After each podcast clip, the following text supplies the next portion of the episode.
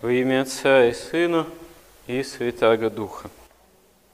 Несмотря на то, что человек поврежден грехом изначально, то есть еще начиная с Адама и Евы, точнее с их отпадения от Бога, человечество, человек все равно имеет определенные представления, что есть добро, а что есть зло, что есть хорошо, что есть плохо – что есть нравственно, а что безнравственно. По причине того, что все-таки образ Божий в человеке неизгладим, совесть человека, она об этом свидетельствует. Но, с другой стороны, не так все оказывается просто, потому что ум человеческий лукав, и человек, человечество часто старается собственные беззаконное поведение, собственную греховность как-то оправдать, представить таким образом, что, ну, как в Священном Писании сказано, что горе тем, кто называет черное белым, а белое черным. Но, к сожалению, человек часто пытается так исхитриться, чтобы белое называть черным, а черное белым. И Господь об этом в Евангелии говорит и предупреждает верующих в Него. В частности, говорит такие слова «Берегитесь уже пророков, которые приходят к вам в овчей одежде, а внутри суть волки хищные. По плодам их узнаете их. Собирают ли с терновника виноград или с репейника смоквы? Так всякое дерево доброе – приносит и плоды добрые, а худое дерево приносит и плоды худые. Не может дерево доброе приносить плоды худые, не дерево худое приносить плоды добрые. Всякое дерево, не приносящее плода доброго, срубают и бросают в огонь. И так по плодам их узнаете их. Не всякий, говорящий мне, Господи, Господи, войдет Царство Небесное, но исполняющий волю Отца Моего Небесного – Многие скажут мне в тот день, «Господи, Господи, не Твоего имени ли мы пророчествовали, не Твоим ли именем бесов изгоняли, и не Твоим ли именем многие чудеса творили?» И тогда объявлю им, «Я никогда не знал вас, отойдите от меня, делающие беззаконие». Но мы можем заметить, что, конечно, были в истории и настоящие такие великие уже пророки, были и великие ересиархи и главы различных там сект. И действительно, порой человек, пользующийся авторитетом, в том числе, по видимости, нравственным, он может много натворить зла, если этот свой авторитет употребляет, использует не согласно правде Божией. Так очень многие известные ересиархи, например, Арии или Несторий, они в личной жизни были людьми вполне праведными. То есть они обладали довольно серьезным нравственным авторитетом, который, в общем-то, был подкрепляем именно такой внешне праведной жизнью нравственной. Поэтому они, обладая этим авторитетом, могли увлечь в ересь, в неправомыслие, в раскол церковные тысячи и тысячи людей.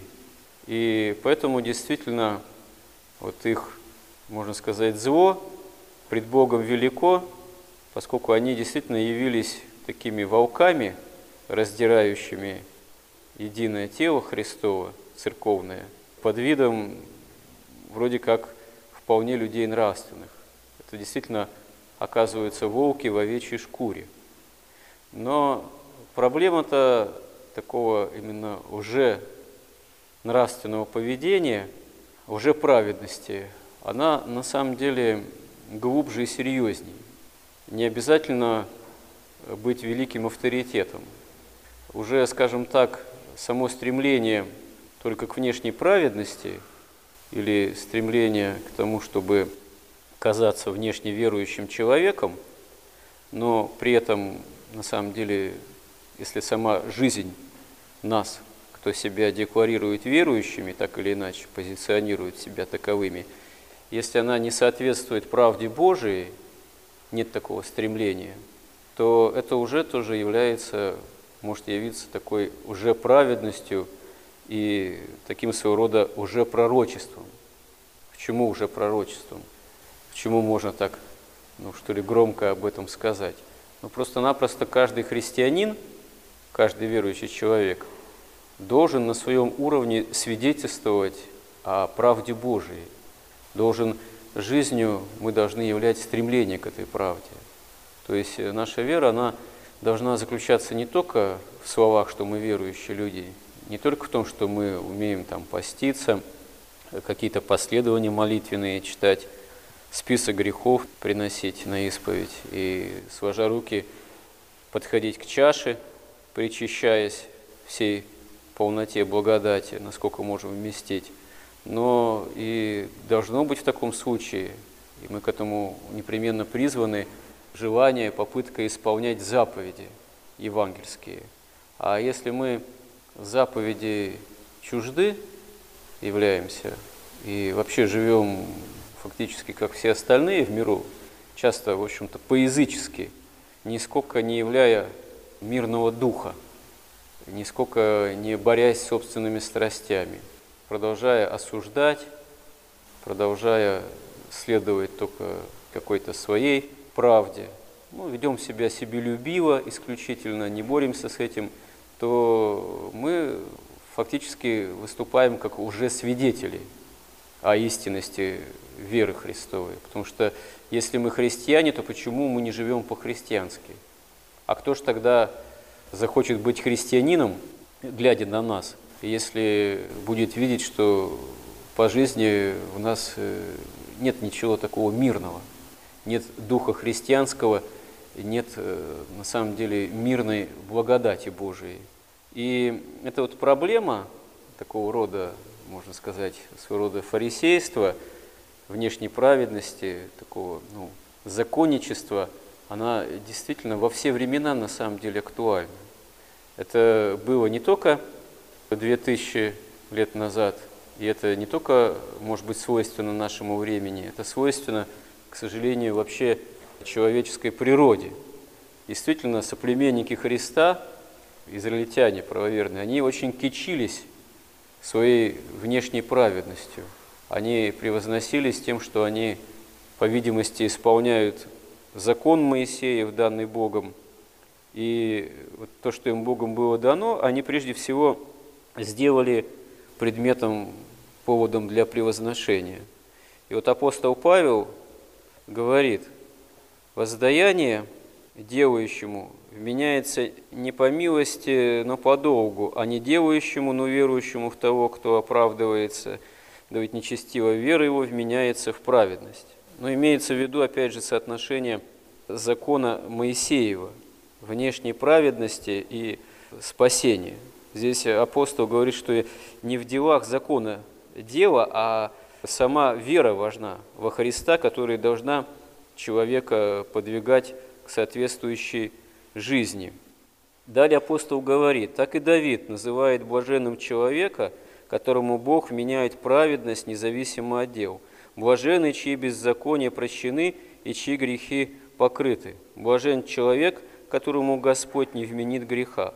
Блаженство сие относится к обрезанию или к необрезанию. Мы говорим, что Аврааму вера вменилась в праведность. Когда вменилась? По обрезанию или до обрезания?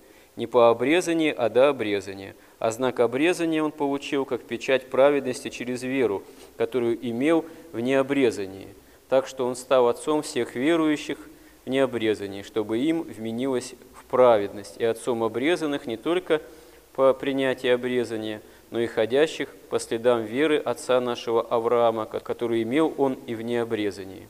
Ну, то есть здесь указание апостола Павла прежде всего относится, опять же, вот э, к соотношению – внешней праведности, которой кичились израильтяне, потому что они от рождения были связаны с исполнением закона Моисеева, с ритуалами, с обрезанием, и это они считали прежде всего уже что само собой их делает спасенными, что само по себе их э, делает угождающими Богу. А апостол здесь указывает, что еще до того, как те или иные ритуалы, закон отчасти был дан уже Аврааму, а во всей полноте позже Моисею, важна была вера Авраама. Почему Авраам и был избран Богом?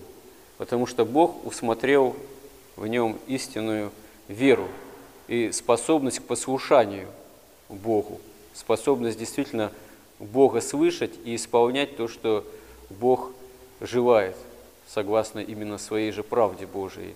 Причем, конечно, Авраам, он, если сравнить с образом христианской жизни, с евангельской, евангельской нравственностью, он такой нравственности не мог иметь, потому что еще до пришествия Христа в мир, до Евангелия, еще были сотни и сотни лет. И образ жизни, окружающий, свойственный тогда народом, но он был достаточно диким и варварским. И, собственно говоря, именно Евангелие уже требует от нас, требует от верующих во Христа, тем более не внешнего следования правилам только внешним, а тем более обращенности всем сердцем ко Христу. Потому что Аврааму и никому до Христа, до евангельской истории, не было дано то, что нам дано. Не была дана еще церковь. Церковь, она во всей полноте, как богочеловеческий организм, как тело Христово, может быть явлена, оказывается явлена только с воскресением Христовым, когда Дух Святой сходит на апостолов. Ни Аврааму, ни Моисею, никому не была дана чаша Христова, которая во всей полноте нам дарует вообще всю именно полноту, всю возможность общения личностного во Христе с Богом, всю действительно полноту благодати. Тем более мы должны стараться вот эту полноту благодати, которая изливается здесь на нас, стараться употреблять таким образом, чтобы действительно мы были плодами бы добрыми, чтобы мы являли бы эти добрые плоды. И это должно быть очевидностью. К сожалению, ум человеческий, он во все века лукав. И поэтому порой для нас, для современного человека, это не является очевидностью. Все хочется именно как-то каким-то внешним образом так извернуться, так пред Богом оправдаться, чтобы какой-то минимум исполнять, там, прочитал, не прочитал правила, там, постился, не постился. И это порой звучит как один из основных вопросов, одна из основных проблем, порой обсуждаемых и на исповеди. На самом деле это вообще вопрос совершенно второстепенный более важным для нас вопросом должно быть действительно, исполняем мы заповеди или нет. Да, плохо получается. Да, во многом не исполняем. Ну хорошо, а если само стремление исполнять заповеди?